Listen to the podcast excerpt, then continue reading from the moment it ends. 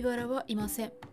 アメリカ大陸の歴史を変えた南米最古の人類痕跡ブラジルの世界遺産セラダ・カピバラ国立公園とは？こんばんは。友沢の歴史とか世界遺産とかを語るラジオです。このチャンネルでは社会科の勉強が全くできなかった私が歴史や世界遺産について興味のあるとこだけゆるく自由に語っています。ということでオープニングから何のこっちゃなんですけれども本日ご紹介する世界遺産はセラダ・カピバラ国立公園という名前の世界遺産です。私もですね実は今回初見の初めましてな世界遺産なんですけれども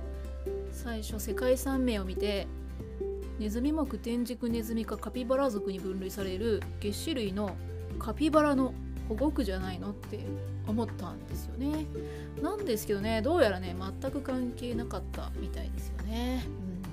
うん、ねカピバラってすっと言わない。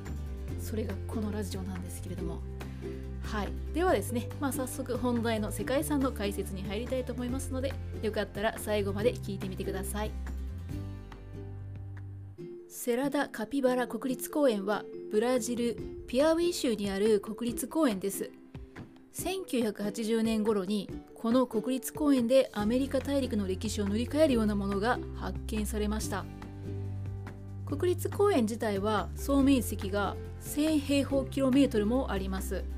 奇岩と比較的低い木に覆われている場所なんですけれどもその中にいくつかの洞窟が点在している場所なんですね。そして洞窟の中からカピバラとか鹿などの動物とか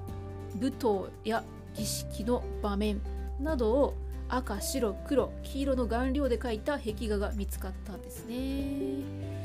まあ、だから名前がカピバラになったんでしょうか。そしてここで見つかった壁画などが、まあ、アメリカ大陸の歴史を塗り替えることになるんですけれども、まあ、その前にですね洞窟などの壁画に使われる、まあ、色をつけるための顔料ですよね。顔料ってまあ顔人の顔の顔に料理の量ですねって書いて顔料なんですけれども、まあ、基本的には着着色に用いる粉末で水とか油に溶けないものの総称を言うそうなんですよね。で、まあ、逆にですね着色に用いるんだけど水とか油に溶けるものは染料というふうに呼ばれるということなんですが、まあ、我私たち、まあ、現代人はね絵を描く時に絵の具とかは使うと思うんですけれども古代の洞窟などでねよく使われている顔料って何なんだろうっていうのはねちょっと気になってはいたんですよね、えー、ちょっと以前別の世界遺産紹介した時にもちらっと触れたことがあるんですけれども、まあ、この古代の洞窟などで使われていた顔料に関してちょっと調べてみたんですけれども壁画で使われる色彩っていうのは白と黒と黒ずんだ茶色そして黄色系統の色調っていうのがまあよくあるやつなんですね。そして自然の中にある土とか、えー、化学反応でできた、まあ、鉱物なんかの赤鉄鉱とか黄土とかマンガン鉱、まあ、この辺りから赤褐色とか黄色とかあとは青黒いような色っていうのを作り出すそうですね。で黒い色は骨を焼いたものから作るらしいんですね。そして白亜土と呼ばれるものから白い色をね作り出すということだそうですね。白亜土っていうのは石灰質のあのいわゆる黒板にね字を書く白いチョーク、まあ、あれのことですね。そんな風に色を作り出しているそうですね。それが、まあ、あの当時の顔料ですね、まあ、この時代洞窟で壁画が描かれた時代っていうのは、まあ、その比較的自然の中で入手しやすい。特に赤褐色の鉄系の顔料っていうのを主体した、まあ、そういった色彩のものが多いということなんだそうです。なんとなくイメージしていただけるでしょうか。そしてそのような顔料を使用して描かれた壁画なんですけれどもこれらの壁画が発見された当時つまりですね、まあ、割と最近ですね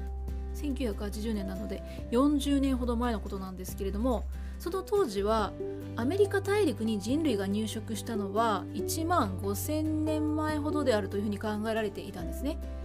そして入植者はシベリアからベーリング海峡を渡ってその後中米を通って1万1000年前に南米に到着したというふうに考えられていたそうですですがこのセラダカピバラ国立公園で発掘された炭がですねこの歴史を塗り替えてしまったということなんですね。で炭とはどういうことかというと発掘された層に残っていた、まあ、木炭とかねいわゆる火を使った痕跡のことなんじゃないかと。はいこれはすいません。ちゃんとそうやって書いてあったものがなかったのでおそらくそうであろうと考えているんですけれどもつまりはそこで人間が生活していた痕跡ということですよね。で調査の結果発掘されたその炭がですね2万5000年前のものであるということが立証されたそうなんですよ。さらにはサンライムンド・ノナトという遺跡では描かれたモチーフの中に最後の氷河期以前に絶滅したクリプトドンであったり世界最古の船そして古代人の生活を幾何学的な絵柄などで表したものなんかが発見されたそうなんですよね。そういった結果から約2万5,000年前に掘られたであろう洞窟と壁画の発見によってアメリカ大陸での人類の起源というのが塗り替えられたということなんですね。またですね他にも、まあ、壁画以外に陶器製の道具なども発掘されているそうですね。そしてその後も調査は続けられていて3万1000年前のものとか5万8000年前と推測されるもの最近では10万年前のものではないかと、ね、言われるようなものまで発掘されているそうですそしてこの国立公園ではですね、まあ、今では約500箇所に考古遺跡っていうのが点在していて350以上ある洞窟群からですね壁画の方も確認されているということですね。そしてこの国立公園の見どころでもある壁画群というのは現時点でねアメリカ大陸最大の壁画群でもありますそして国立公園自体は